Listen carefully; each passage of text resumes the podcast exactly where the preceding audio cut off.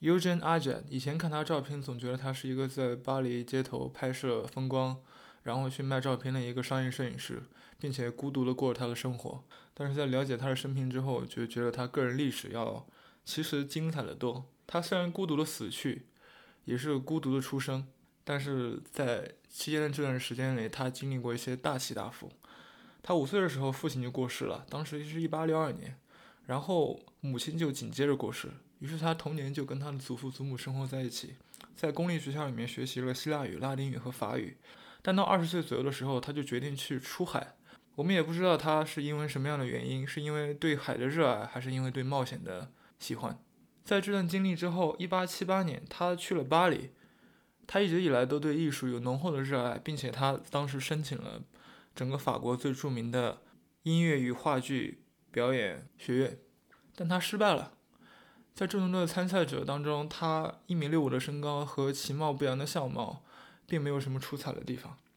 于是他紧接着去服了他的兵役，但是在他服兵役的一年之后，他就决定去再一次进行面试。这次面试他顺利的通过了。他的兵役的经历跟他需要学习表演的经历产生了冲突。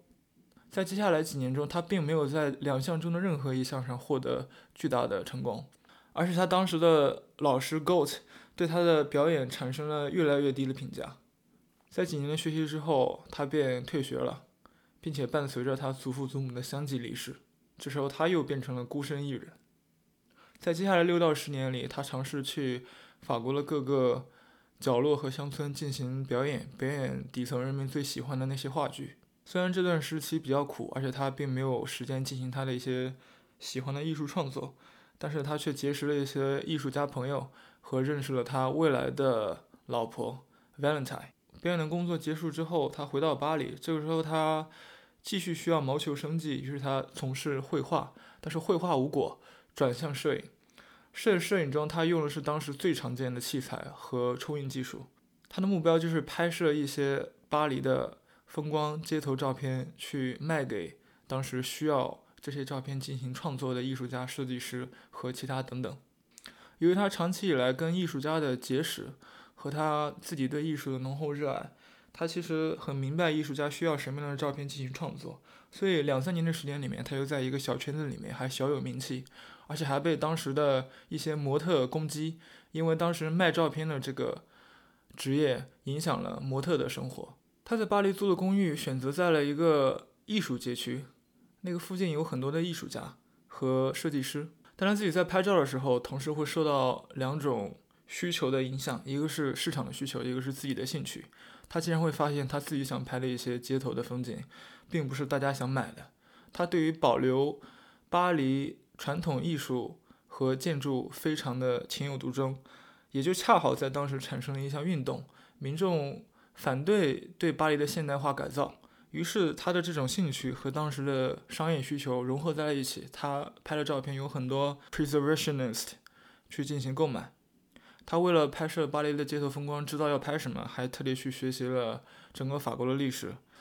为了营造巴黎老城区的一种独特的风格，由于在当时人口已经非常多了，他拍摄的时候故意选择人比较少的时候，很多他的照片里面都没有人。他就是为了还原在。几个世纪以前，在巴黎人口很少、没有人的时候的老巴黎的真实的样子。一九零零年左右的时候，就可以说他获得了商业上的比较好的成功，而且是作为一个独立商业机构，他并没有依附在任何的当时的大公司体系之内，就是为了能让自己拍摄一些自己更喜欢的照片。七年之后，他卖出了人生中最大的一个 collection，这个资产收入也为他之后的更加大的。Freedom 奠定了基础，但在他拍照的同时，他还在他家附近的 Community College 里面教授戏剧表演。他喜欢政治，对政治的议题感兴趣，却不主动参与政治。他细心节约，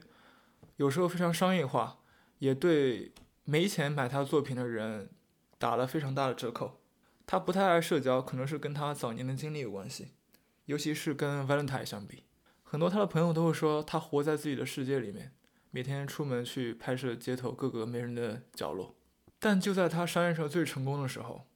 一次世界大战爆发了，Valentine 的小孩不得不服兵役，到战场上面，并且牺牲了。所有的大学都关门了，他的戏剧传授的这个工作也告终。由于战争，也没有客户去购买他的照片了。虽然这个战争只持续了几年时间，但是战争结束之后，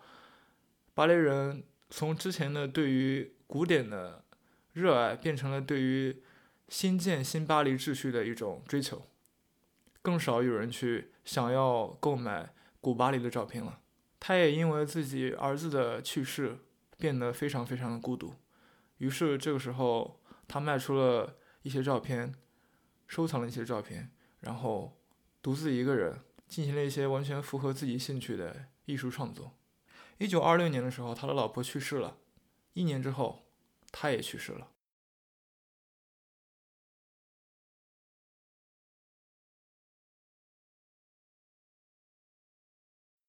还好。照片帮我们记住了这位一生孤独的摄影师。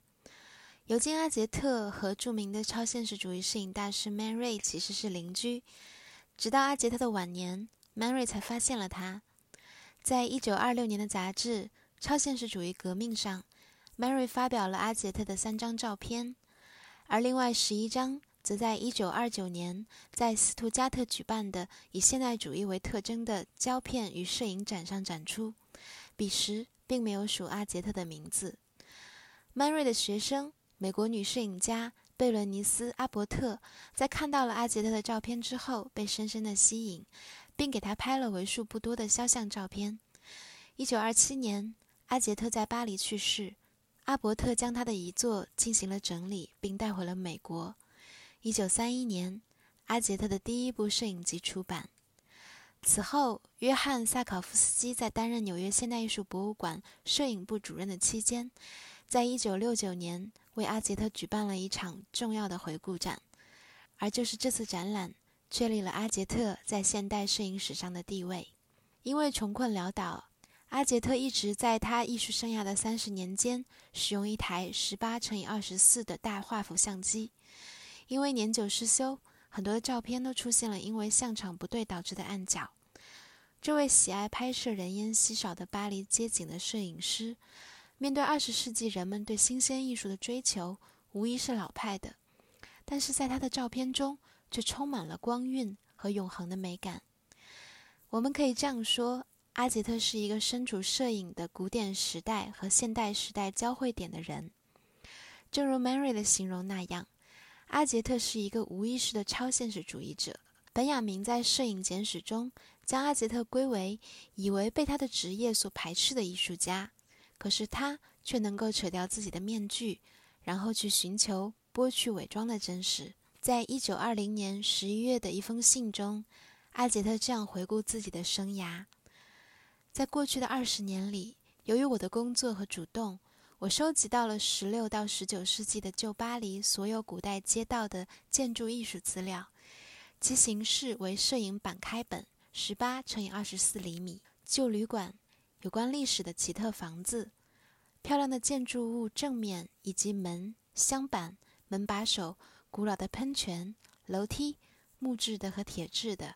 还有巴黎所有教堂的内景、全景和细节，包括巴黎圣母院、圣日尔维、圣塞弗兰、圣于连、圣艾蒂安、夏尔多内的圣尼古拉教堂等等。这一庞大的艺术记录收集工作现已完成，我可以真实的说，我拥有了整个巴黎。